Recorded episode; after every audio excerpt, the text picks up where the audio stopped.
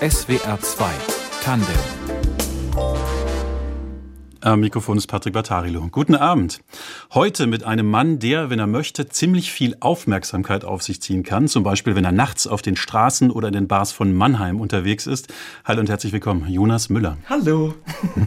Herr Müller, Sie sind gerne als Drag Queen unterwegs. Das heißt, Sie verwandeln sich in eine Frau, in Macy M. Myers ja. und gehen dann zum Beispiel in Clubs oder Bars oder Sie haben Auftritte oder Sie machen das einfach als Kunstform. Und diese Macy M. Myers, jetzt genauso sitzt sitzen Sie ja auch gerade, gerade vor mir. Unübersehbar. Unübersehbar, ja. zumindest für mich. ja. äh, leider können, können es die Hörerinnen und Hörer ja nicht sehen. Also ja, das beschreiben Sie für uns einfach mal, wie Sie gerade vor mir hier sitzen im Studio in Baden-Baden. Also ich trage ein leichtes Negligé, na, natürlich eine blonde Perücke. Ich sehe praktisch aus wie Marilyn Monroe, wenn sie in einem ganz schrecklichen Autounfall gewesen wäre. und der Schnurrbart dezent kaschiert. Also ich habe nie schöner ausgesehen als heute. Also die blonde Perücke, die ist in zwei großen wallenden Zöpfen hier. Ja, ja. ja. Augenfarbe verschieden. Ich glaube, ich sehe zwei. Kann das sein? Ja, das ist richtig. Es kam zu einem kleinen Unfall beim Kontaktlinsen einlegen. Deswegen trage ich heute eine schwarze und eine graue. Aber da werden wir drüber hinwegsehen. Hatte auch Marilyn Monroe, wie gesagt. Hatte auch Marilyn Monroe. ja. äh, Unfall haben Sie gerade gesagt. Wieso das denn jetzt? Sind das diese, diese schwarz-weiße. Schminke, die Sie am, im Gesicht und auf der genau. Brust haben? Der Knackpunkt ist ja, dass ich nicht unbedingt aussehe wie eine Frau, ne? sondern dass ich mehr so aussehe wie eine Art äh, verstörender Clown. und das ist dann auch in etwa die Art und Weise, wie ich meine Kunst interpretiere. Ne? Also ich präsentiere mich gerne auf eine sehr extreme Art und Weise. Deswegen sieht mein Gesicht auch das schwarz befleckt. Weiße Flecken sind noch oben drauf. Äh, natürlich lange Wimpern und die Kontaktlinsen. Das ist eine insgesamt sehr verstörende Erscheinung für Menschen, die sowas noch nie vorher gesehen haben. Ja, also sind zwei, also quasi zwei Effekte übereinander. Ne? Also ja, einmal ja. sozusagen das Weibliche, jetzt auch in, im Kleid, auch mit High Heels. Ja, ja heute, nee? heute sagen wir mal äh, Sneaker mit Absatz. Sneaker mit Absatz, okay. Sind ja hier unter dem Moderationstisch auch verborgen. Ganz recht. Jetzt haben Sie gesagt, verstörend, aber jetzt gerade auf dem Weg ins Studio, da haben Sie eigentlich Blicke geerntet, aber es waren sehr wohlwollende Blicke und ja, man hat, man, ja. ja. Wir sind ja im Kulturradio, also da sind die Menschen natürlich sehr aufgeschlossen gegenüber Dingen, die sie noch nicht kennen, ja. Sagen wir mal, während der Autofahrt, ne, der, der gar genauer Autofahrer, der im besten Moment kurz nach links geschaut hat, hat mich kurz erhaschen können und da ist der Blick natürlich, ich sage mal, Überrascht. Überrascht, ja. Überrascht, sagen das ist richtig genau, Wort, genau. genau. Sie kommen aus Gaggenau, Sie wohnen hier ganz in der Nähe von Baden-Baden. Darüber sprechen wir auch noch. Wir sprechen auch noch über die Reaktionen, die Sie erhalten. Ja. Und natürlich darüber, warum Sie es eigentlich machen. Also jetzt mal ganz zum Beispiel Sie jetzt hier als Macy M. Myers, wie fühlen Sie sich dann da gerade? Ähm das macht natürlich ganz viel mit einem. Ne? Man, man empfindet so ein gewisses Machtgefühl, weil die Menschen unsicher sind. Ne? Wie gehe ich mit dem jetzt um, beziehungsweise mit der? Ne? Was sagt man da? Darf man die überhaupt ansprechen? Ne? Ist der böse? Ist der gemein? Also es gibt ja auch viele Klischees über Drag Queens und dass wir alle furchtbar bissig sind. Ich, ich bin nicht mehr bissig, ja, wie gesagt, seit dem Unfall. und äh, na, das, das gibt ein gewisses Machtgefühl, ja. Oh, oh, oh,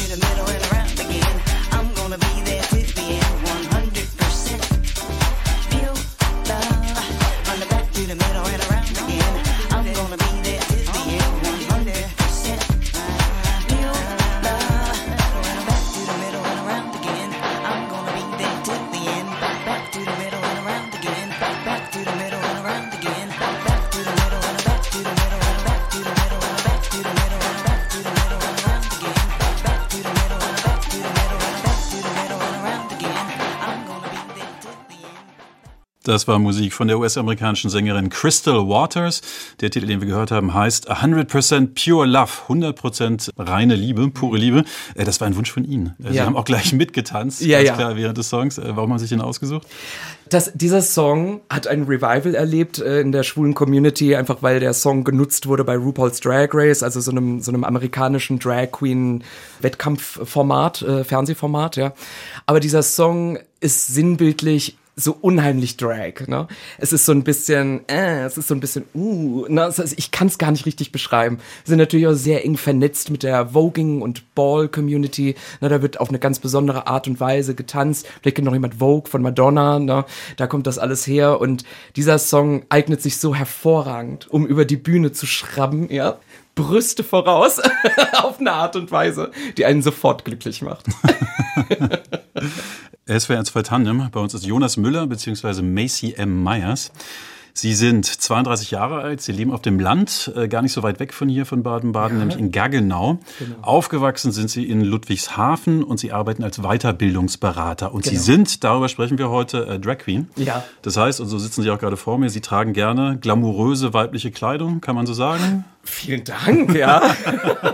ich sag mal, meine Drag-Schwestern würden das Gegenteil behaupten, ja. Das ist Macy von der Stange, so nach dem Motto, wie man sie kennt, ja. Aber ja, ich würde schon sagen, also gerne bunt, ja, aber eher schwarz meistens, ja. Das ist ja eine besondere Art, sich zu verkleiden und eine mhm. besondere Art, quasi eine andere Identität vielleicht auch zu leben. Darüber mhm. sprechen wir auch noch. Genau. Wissen Sie denn eigentlich noch, wann Sie es zum ersten Mal gemacht haben? Ja, sogar sehr genau. Und zwar im September 2011 war ich das erste Mal als Drag Queen dann unterwegs. Das begann bei mir alles schon ganz früh, auch so mit Experimenten und Make-up. Und als ich dann endlich richtig verstanden hatte, praktisch, was Drag Queens eigentlich sind, war das der logische nächste Schritt irgendwie. Ja. Und äh, wann? Für mich. Zu was für einem Anlass war das dann? Als da, Achso, ähm äh, in Ludwigshafen gab es damals eine Schwulenparty, die, die hieß Heaven. Die gibt es jetzt leider nicht mehr. Das große Corona-Sterben der Clubs ist äh, fast abgeschlossen, sage ich mal, auch bei uns in der Community natürlich. Aber damals gab es noch die Heaven und das war die nächstgelegene Party für mich. Ne? Und da musste ich einfach hin. Ja. Erinnern Sie sich an den Moment, als Sie da hingegangen sind? Oder vielleicht auch sozusagen den Weg dahin? War das auch so ein bisschen eine Überwindung aus Angst, jetzt mal doof angeschaut zu werden? Oder war es einfach so ein Gefühl, ach, das, das will ich machen? Davor vielleicht, also so, so, ne, so der Lead-Up, ne, bis der Termin dann kam, da hatte ich dann schon so ein bisschen Muffe, aber dann, ne, sobald dann die Perücke drauf ist und die High Heels und alles, und dann sitzt man im Auto und dann will man, will man unbedingt auch gesehen werden. Das ist ja praktisch der große Knackpunkt an Drag. Und was natürlich von meiner Seite aus sehr auch präsent ist in der Doku halt, mein Wunsch nach Aufmerksamkeit, über den ich dann auch spreche und der dann oft zitiert wurde, leider. Ne, dieses Bedürfnis, das haben alle Drag Queens. Alle Drag Queens, die das erste Mal kostümiert in den Club gehen, sind Feuer und Flamme, voller Energie und haben sich nie schöner gefühlt. Und alle sehen sie ganz schrecklich aus. Eine nach der anderen. Ne? So also ein Jahr später guckt man sich diese Fotos an und denkt sich, ach du liebe ja, Das geht uns ja allen so. Ja. Jetzt haben Sie gerade erstens eine Doku erwähnt, ganz kurz dazu. Sie sind tatsächlich in einer SWR-Doku zu sehen, über die wir auch noch ausführlich sprechen werden. Da geht es genau. um Drag Queens in Mannheim und die Szene auch dort. Und dann nochmal zu diesem, äh, wie, wie Sie es beschrieben haben, dieser allererste Moment. Also mhm. Sie ähm, sind auf einmal jemand anderes und man spürt ja auch, dass es Ihnen so eine richtige Kraft und Energie gibt. Mhm. Jetzt ist es ja für manche Menschen auch eine völlig fremde Welt. Also man mhm. weiß irgendwie, das gibt es, das ist irgendwie faszinierend, aber es wirkt auf manche vielleicht ja auch anders, manchmal auch befremdlich. Was, was ist denn da vor allem für Sie drin? Also ich höre gerade raus, viel Spaß. Geht es auch um Rebellion? Geht es auch um so eine Art politisches Statement? Ich glaube, das, das geht alles Hand in Hand, auch wenn man es nicht unbedingt beabsichtigt. Ne? Also eine Drag Queen ist ein Mann, der als Mann geboren wurde und so würde ich mich auch identifizieren als schwuler Mann. So gehe ich auch durch meinen Alltag und mein Leben, so zahle ich Steuern, ja, wobei Macy natürlich auch Steuern zahlt. Und dann geht man in die Öffentlichkeit, man wird gesehen von Menschen, die Menschen haben eine Reaktion darauf und diese Reaktion kann ganz unterschiedlich sein. Ne, der SWR hatte ja zum Beispiel auch bei Facebook über die Doku gepostet ne? und das wurde dann auch prompt geteilt, zum Beispiel von der AfD Wolfsburg, das muss ich einfach erzählen, weil sie auch dazu geschrieben haben, noch viel Spaß beim Systemfunk sozusagen, das muss ich einfach kurz, also das Politikum ist immer dabei, aber man, man ist politisch einfach, weil man als schwuler Mann sichtbar durch die Öffentlichkeit geht. Ich könnte natürlich mein Leben auch viel entspannter gestalten, indem ich mich ausschließlich zu Hause einbuddle und nie gesehen werde, aber eine Drag Queen, die man in der Öffentlichkeit sieht, ist immer ein Statement. Ja. Sie haben es gerade schon erwähnt, Sie selbst sind homosexuell. Hat Drag Queen da notwendigerweise was mit zu tun? Also ist das gebunden an die sexuelle Orientierung, vielleicht sogar den Wunsch, das Geschlecht zu wechseln oder überhaupt nicht? Also ich denke, es gibt natürlich Überlappungen. Es gibt natürlich auch Transfrauen zum Beispiel, die, die Drag machen, ne? genauso wie es Transmänner gibt, die auch Drag machen, in die eine oder die andere Richtung. Es gibt ja Drag Queens und Drag Kings, ja, das Gegenstück sozusagen. Also äh, Frauen, das, Frauen die sich als Männer äh, ja, genau, kann in Männer so verwandeln. Ja? Richtig, genau. Nur dass diese Geschlechtsbezeichnungen natürlich alle furchtbar kompliziert geworden sind. Also geht natürlich auch noch komplexer, aber so tief müssen wir nicht rein. Also natürlich sind die meisten Drag Queens, würde ich sagen, schwule Männer, aber nicht alle. Es gibt auch heterosexuelle Männer, die Drag machen. Es gibt ja auch in Deutschland wichtiges Kulturgut, das Männerballett, ne, an Karneval und so weiter. Wo ist da eigentlich der Unterschied? Ne? Ich sehe nur einfach viel besser aus natürlich als Hans-Jürgen, der da offensichtlich äh, ja ja der Schwanensee dann in der Unterkirche gestaltet oder so. Aber grundsätzlich ist da die Deutschen haben ein Verständnis dafür, also ein ganz tief verankertes Verständnis. Ne, für einen Mann, der Frauenkleider trägt, auf die Bühne geht. Ne, vielleicht einige kennen natürlich auch noch Mary und Gordy und so weiter. Also da gibt es auch eine lange Kulturtradition, die einfach nur so im gröberen Bild der Gesellschaft sehr unsichtbar immer war. Also es rührt natürlich an, an Vorstellung von dem, was, was Männlichkeit ist, was Weiblichkeit ist in unserer Gesellschaft. Genau. Klar. Jetzt kommt es bei Ihnen ja auch immer sehr sprühend und voller, voller Charme und Energie rüber. Oh, Aber ich kann mir natürlich auch vorstellen, dass es auch einsame und schwere Momente gibt. Ne? Wie war das denn so ganz am Anfang, irgendwie dann einen eigenen Platz zu finden in Mannheim? Ganz klar. Ich sage in der Doku so prägnant, wie gesagt, dass es mir viel um Aufmerksamkeit geht. Und das war genau die Art von Aufmerksamkeit, die ich am Anfang gesucht habe. Ich habe mich frisch geoutet als schwuler Mann. Ich ging dann in die schwulen Clubs und habe einfach festgestellt, niemand hier interessiert sich für mich. Und ich wollte in diese Community, in diese Gemeinschaft wollte ich rein und auch das Gefühl haben, gesehen und respektiert zu werden für etwas, was ich selbst mache und geschaffen habe sozusagen. Und, da, und Drag hat sich dann im Nachhinein rausgestellt, war genau der richtige Schlüssel, um diesen Nerv zu treffen. Ja. Jetzt sprechen wir auch gerade darüber, wie das für Sie begonnen hat, alles. Jetzt gibt es auch ein Umfeld, in dem sowas stattfindet. Wie hat denn zum Beispiel Ihre Familie darauf reagiert? Ja, natürlich gibt es ein Umfeld, ja. Also meine Mutter, meine Mutter hatte das mit dem Schwulsein sehr gut verkraftet. Sie wusste das natürlich auch. Sie hat mich ja kennengelernt nach der Geburt, sage ich mal. Und, und dann gingen wir gemeinsam durchs Leben. Meine Mutter war halt alleinerziehend, ne? Und dann irgendwann outete ich mich und so und das war dann okay. Also man hat sich ja gedacht und so. Und dann kam Drag und dann wurde meine Mutter so skeptisch, ne? Was bedeutet das? Willst du eine Frau sein? Wie darf ich das jetzt verstehen? Und es hat ein bisschen gedauert, glaube ich, bis meine Mutter diesen Bezug dann aufgebaut hat. Ach so, das geht, es geht um Kunst. Ne? Das ist ein Drag ist ein isoliertes Ereignis. Das passiert auf einem in einem Club oder auf einer Veranstaltung ne, oder irgendwo anders. Und dann war es das aber auch. Ne? Ich schminke mich ab und dann bin ich wieder der Steuerzahler.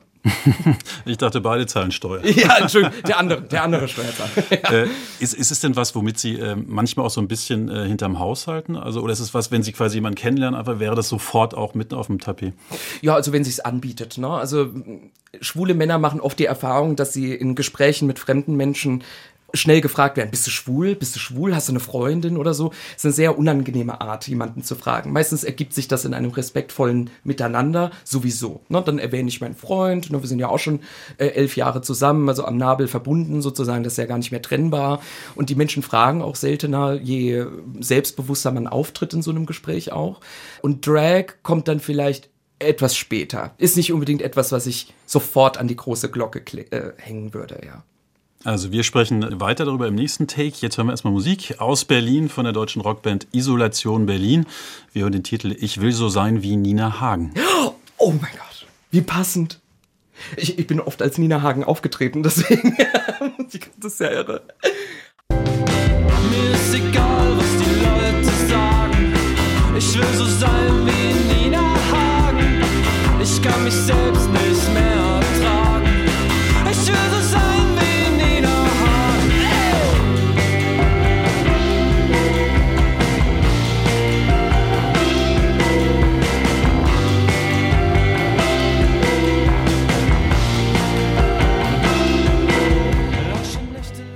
Isolation Berlin war das mit Ich will so sein wie Nina Hagen.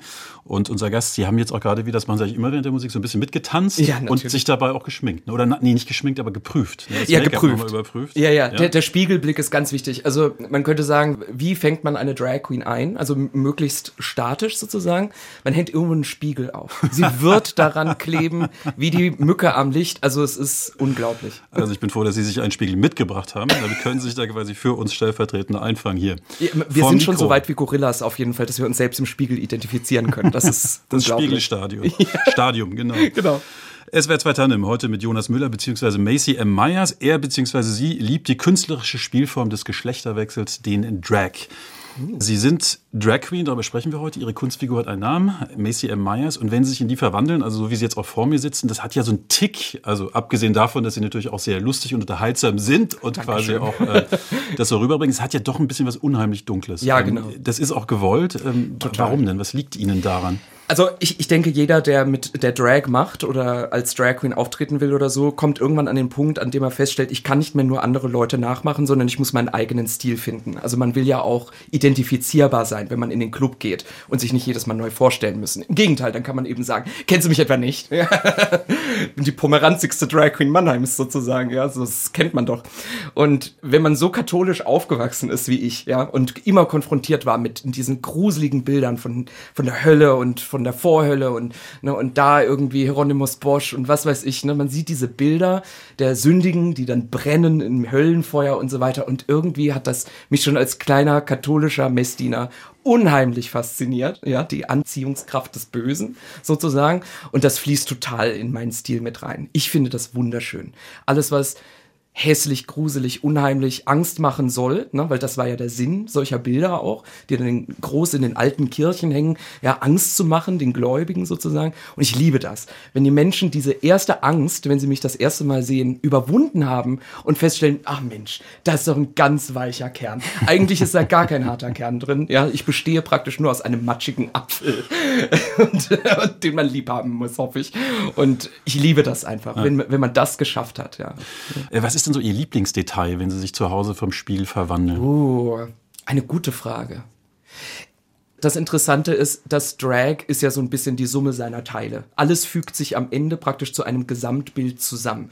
Und meistens, sobald die Perücke dann sitzt ne, und, und das Korsett ist geschnürt und die Schuhe sind an, da habe ich dann das Gefühl, oh, jetzt ist so ein, jetzt ist der Moment gekommen, wo der Schalter umgelegt ist ne, wenn ich jetzt so die Lippen mache oder so, das ist einfach nur ein weiterer Schritt, der mich äh, auf den Berg führen soll, sozusagen, ja. Mhm. Also diese Bergbesteigung, um so Bild zu bleiben, bis der Schalter umgelegt ist, wie lange dauert die denn eigentlich? Also von, sagen wir, fünf Minuten bis drei Stunden, wo ja. sind Sie da ungefähr? Genau, also ich mache jetzt äh, Drag natürlich schon seit elf Jahren, das heißt, ich bin unheimlich schnell, also für meine Verhältnisse unheimlich schnell, so nach anderthalb Stunden ist die Show sehr erledigt, normalerweise, aber wenn ich so drei, vier Stunden habe, dann nehme ich mir die auch. Also ich habe mich heute seit acht Uhr morgens geschminkt und entsprechend sehe ich heute noch schöner aus als jemals zuvor. Es ist ja nun insgesamt ein enormer Aufwand, ne? Mhm. Also sozusagen vom Make-up bis zu den angeklebten Brüsten und den weggeklemmten Genitalien. Ja, ja.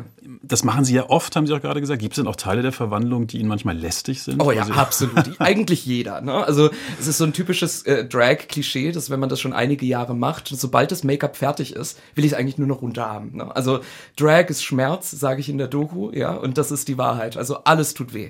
Heute geht's, heute bin ich sehr leger gekleidet, ja, weil wir sind ja im Studio und niemand muss mich sehen. Aber so auf einem Clubabend oder so, es dauert keine Stunde, habe ich schon keinen Bock mehr. Also das erste, was ich meistens auch entferne, sind die Kontaktlinsen, die Wimpern. Das ist so lästig. Die Lippen werden irgendwann ganz krustig, ne? das wird dann so ganz eklig auf der Lippe. Das will man einfach nur noch weghaben. Ja. Jetzt haben Sie gerade das schöne Bild benutzt äh, von dem Schalter, dem Lichtschalter quasi, wenn da irgendwann auf einmal, jetzt bin ich Macy Myers, mhm. Macy M. Myers. Dankeschön. Äh, was passiert denn da eigentlich in Ihnen? Also was sozusagen der, vom inneren Erleben her, in was für eine andere, was passiert mit Ihren Gefühlen, vielleicht auch mit mhm. Ihrem Mut oder wie empfinden Sie sich dann auf eine andere Art? Man muss sich Drag vorstellen wie eine, wie eine Maskierung, die man ganz temporär nur trägt. Und diese Maskierung macht mich als Jonas Müller sehr unsichtbar. Das heißt, es geht nur noch um die Maske. Ne? Das heißt, ich als Mensch existiere gar nicht mehr, sondern werde zu einer Art Kunstfigur.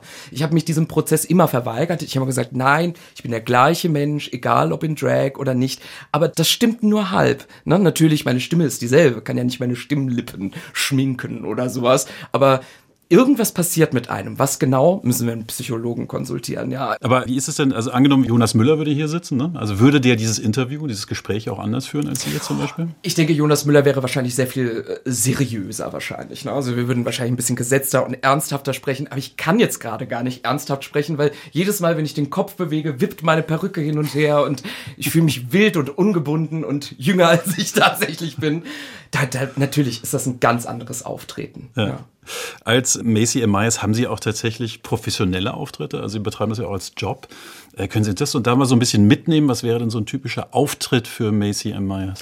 Ja, also Macy würde man im Regelfall natürlich in Nachtclubs treffen, ne? also auf schwulen Veranstaltungen im Regelfall, auch auf Christopher Street Days. Das sind so typische Veranstaltungen für deutsche Drag Queens. Gibt natürlich auch kleinere Clubs oder so, ich sag mal Kabarettbars oder sowas. Da kann man sicherlich uns auch mal antreffen. Allerdings gibt es das in Mannheim eigentlich fast gar nicht. Ne? Das ist gar nicht so einfach. Äh, die Szene ist noch ja durch Corona sehr geschwächt. Das heißt, da kommen vielleicht noch ein paar Sachen.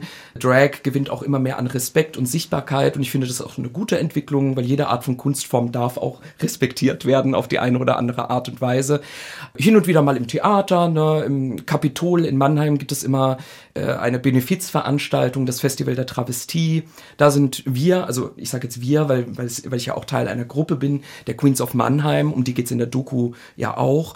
Und da sind wir im Regelfall dann als Gruppe auch, ja.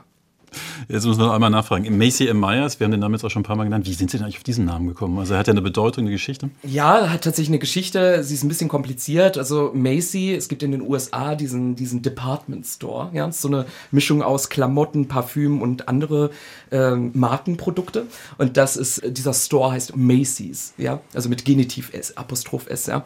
Und als kleiner Junge fand ich diesen Laden immer ganz furchtbar respektheischend, weil es alles so sauber ist und es riecht gut und so weiter. Und irgendwie ist dieser Name hängen geblieben. Myers wegen Michael Myers, dem Serienkiller. Und das M, Macy M. Myers, M. Myers, das M steht für Mutterschutz, weil mir die Angelegenheiten feministischer, politischer Strömungen ganz wichtig sind. Jetzt gibt es Macy Myers auf der einen Seite, Jonas äh, Müller auf der anderen Seite. Gibt es noch was, was Jonas Müller besser kann als Macy? Das ist eine gute Frage. Ähm, Jonas Müller kann auf jeden Fall besser laufen. Ja, ich bin meistens sehr unmobil in Drag, weil die Schuhe ne, und das Korsett und so weiter. Jonas kann auf jeden Fall auch sehr viel flexibler agieren, kann besser sehen, weil er keine Kontaktlinsen trägt. Ja, ja ansonsten sind wir gar nicht so unterschiedlich. Ne? Und natürlich sieht Macy auch viel hübscher aus, wenn sie tanzt. Das kommt noch on top. Wie tanzt denn Jonas Müller? Erbärmlich. SWR 2 Tandem. Bei uns ist Jonas Müller bzw. Macy M. Myers eine der Protagonisten der SWR-Doku-Serie Drags of Monnem. Mhm. Die Serie zeigt Drag Queens in Mannheim und begleitet sie im Leben und bei Auftritten. Äh, die Doku, die konzentriert sich ja auf Mannheim. Sie kommen jetzt eigentlich aus Ludwigshafen, aber es ist mhm. nicht weit bis Mannheim, ist einfach nur einmal über die Brücke rüber. Ganz genau. Aber wie kommt es denn, dass Mannheim offenbar so eine aktive Drag Queen-Szene hat? Das ist eine gute Frage. Ich vermute, Mannheim ist einfach unheimlich cool, also kulturell unheimlich divers. Es gibt ja die Musikschule, es gibt die, die Popakademie. Bin jetzt gar nicht so ortskundig, muss ich ehrlich zugeben. Also eigentlich bin ich ein Fake-Monomer. Ja, immer in Ludwigshafen gewohnt, aber die, die Brücke war halt gerade da. Dann geht man halt nach Mannheim, weil es da einfach viel cooler ist. Ne? Ludwigshafen ist halt so ein bisschen die Stiefschwester, sag ich mal. Wie ist denn diese Szene da eigentlich, also die Drag Queen Szene in mhm. Mannheim? Ist das so was sehr Enges, wo alle irgendwie auch so zueinander stehen und sich so ein bisschen irgendwie schützen und Spaß haben? Uh. Oder auch so, nicht nur, die Augen werden gerollt. Eine komplizierte Frage. Ja, tatsächlich ähm, ist jetzt Mannheim, also in der Doku wird zum Beispiel gesagt, äh, Mannheim ist Drag-Provinz. Und das ist nicht falsch, ja. Also ich sag mal, das, das High Life natürlich für Drag Queens ist Berlin, Frankfurt, Stuttgart. Ne? Das sind viel größere Städte natürlich mit viel mehr Möglichkeiten auch. Und insbesondere Berlin ist natürlich dann ein absoluter Outlier. Also das gilt natürlich für viele kulturelle Strömungen, kann ich mir vorstellen, die so nischig sind wie Drag halt. Aber Mannheim ist ich weiß nicht, man hat so seinen, seinen eigenen Monomer Charme.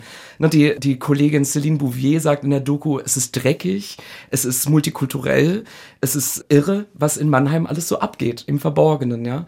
Und Mannheim hat halt auch eine starke Kulturszene und eine Künstlerszene auch. Gibt ja auch den, den Nachtwandel, den Jungenbuschring und so. Und da geht, geht ganz schön viel ab, ja.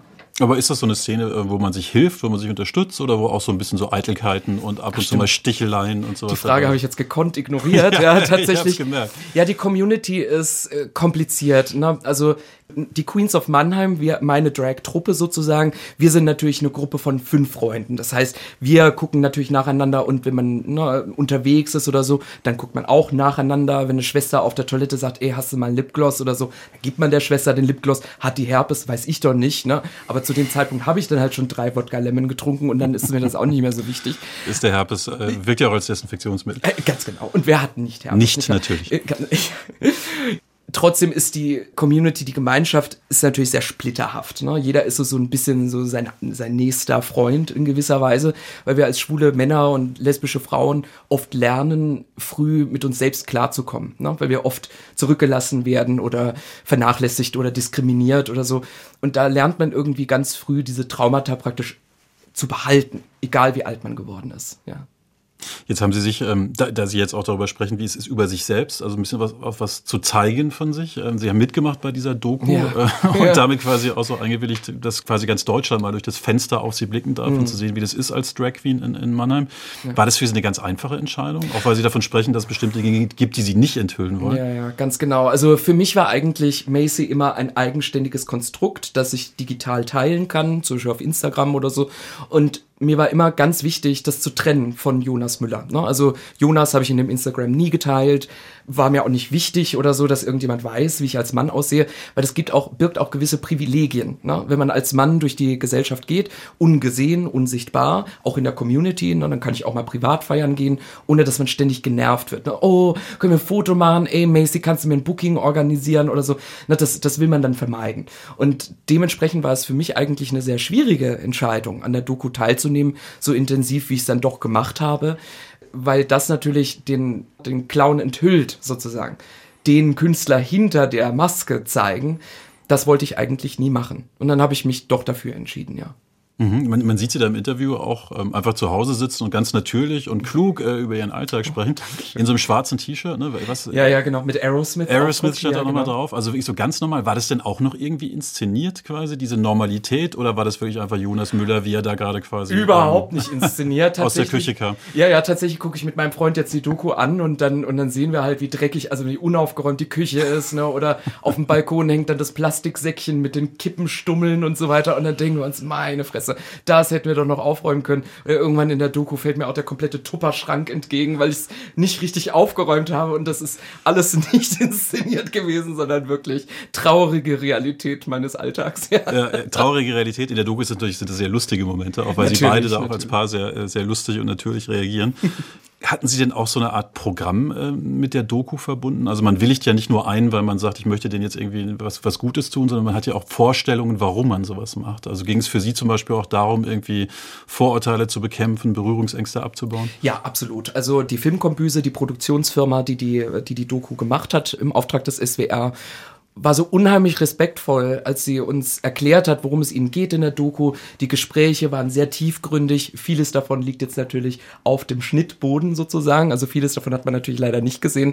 Aber das war auch so ein bisschen der Beweggrund. Ne? Ich wollte eben zeigen, die, wie normal so ein Künstler eigentlich ist in seinem menschlichen Alltag, sage ich mal, und äh, na, wie wenig Angst man eigentlich vor dieser Kunstform haben muss, eben weil und jetzt im Moment ist es natürlich viel akuter als zu dem Zeitpunkt, als die Dreharbeiten begonnen hatten. Aber ne, die Gesellschaft äh, entwickelt sich langsam wieder in einer Hassrichtung. Ja, also es gibt immer mehr Anfeindungen. Jeden Tag werden zwei LGBT-Menschen mindestens, die Dunkelziffer ist natürlich viel größer, aber gewalttätig angegangen, ne, geschlagen, was weiß ich, ausgeraubt, was, was mit uns halt so getrieben wird, äh, wenn man uns nicht leiden kann oder hasst eben. Und so eine Doku soll natürlich auch dafür da sein, aufzuklären, ne? Menschen näher zu bringen, etwas, was ihnen bisher noch fremd gewesen ist. Eben weil natürlich die meisten uns eher dann im, im Rahmen eines CSD zum Beispiel sehen, also eines Christopher Street Day, ne, der, der Demoparade der Community eben dann in größeren Städten und da sieht man dann eine Drag Queen und denkt sich, so, what the fuck, was ist das denn? Das ist irgendwie nicht Mann, irgendwie nicht Frau, irgendwie so ein ganz eigenes Konstrukt und Wesen. Und die meisten reagieren dann erstmal mit Angst oder abweisend oder wollen dann auch gar nicht mehr erfahren.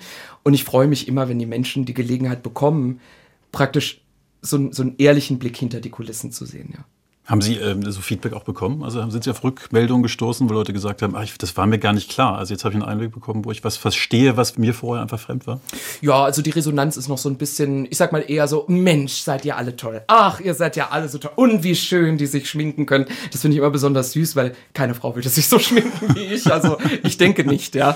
Hochzeits-Make-up ist das nicht gerade.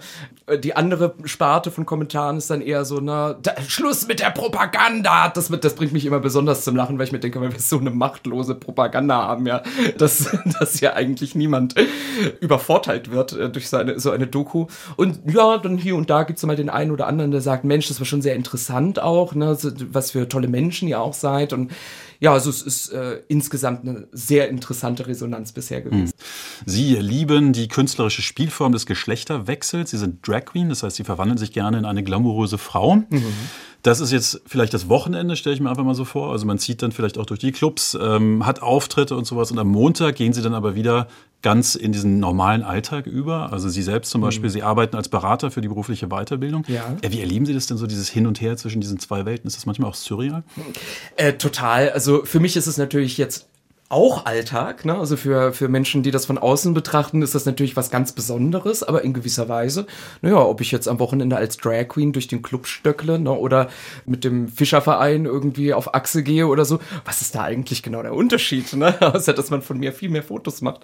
Sie, Sie beraten per Telefon, manchmal auch per ja. Videotelefonie, haben Sie genau. mir gesagt. Ja, ähm, ja. Passiert es denn manchmal, dass da im Hintergrund da tatsächlich zum Beispiel die durchgeschwitzte Perücke zu sehen ist von Macy? Ich bin da sehr achtsam tatsächlich, dass mein Hintergrund möglichst professionell professionell und neutral ist, dass, äh, dass genau solche Situationen eben nicht aufkommen. Ne? Also auch die, die Fingernägel werden dann ablackiert und so, auch wenn es meinen Kollegen nicht nur nicht egal, also nicht nur egal ist, sondern meine Kollegen das auch total ganz toll finden. Ne? Die unterstützen das auch und fragen auch immer ganz süß. Aber die, die Kunden muss das ja nicht interessieren. Wir sprechen ja hier über seriöse SGB 3 geförderte Weiterbildungen. Ja, das ist eine seriöse Chose.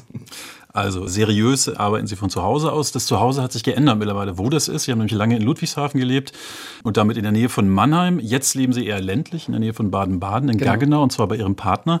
Äh, da sind Sie vor kurzem hingezogen. Mit welchem Gefühl sind Sie denn da hingezogen? Aufs Land, aus mhm. der Stadt und damit ja auch so ein bisschen aus Ihrem Umfeld.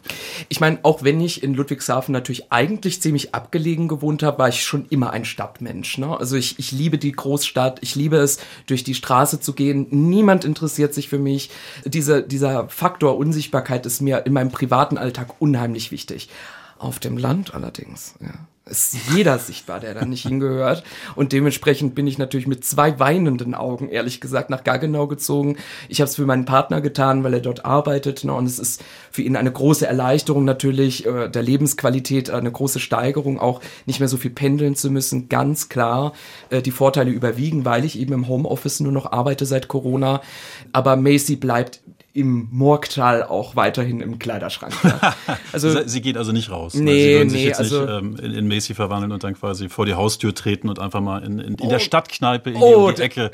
Äh, ja gut, also ich ein, verlasse schon. Trinken. Ich verlasse schon als Macy mal das Haus in, in der Region, einfach weil die Gegend so wunderschön ist. Also ich liebe auch so dieser, diesen Widerspruch zwischen meinem abscheulichen Drag und der wunderschönen Schwarzwaldlandschaft. Das ist so ein ganz toller Widerspruch. Da mache ich auch gerne Fotos oder so.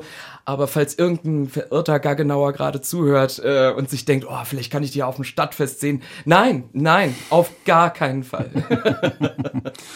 Wir sprechen jetzt darüber, wie Sie als Drag Queen leben, wie Sie das leben können, auch diese Kunstform. Und Sie haben auch schon mal erwähnt, dass es heute etwas schwieriger wird. Also mhm. ich wollte Sie jetzt einfach danach fragen, wie sich das insgesamt entwickelt in unserer Gesellschaft, ob Sie das Gefühl haben, es wird toleranter. Ich habe aber vorhin von Ihnen ganz klar gehört, es wird nicht toleranter, ganz im Gegenteil. Es mhm. gibt mehr, mehr negative Reaktionen. Wie, wie erleben Sie das denn so aufs Große? Also wo bewegt sich die Gesellschaft hin und vielleicht auch, was könnten wir da tun? Ja, also ich meine, wir, wir erleben jetzt natürlich im Moment äh, ganz starke Stimmungsmacher aus dem rechten Quader, sage ich mal, in Richtung, na, die, die wollen irgendwas mit unseren Kindern zu tun haben. Ich möchte eins ganz klar klarstellen. Ich will nichts mit ihren Kindern zu tun haben. Also sowas von gar nichts. Mir reichen die drei Neffen, die ich habe, ja. Nicht eine Nichte habe ich geschenkt bekommen, ja. Aber die Neffen, die lieben das, die finden es total toll, die, die sind interessiert, die sind aufmerksam und so weiter.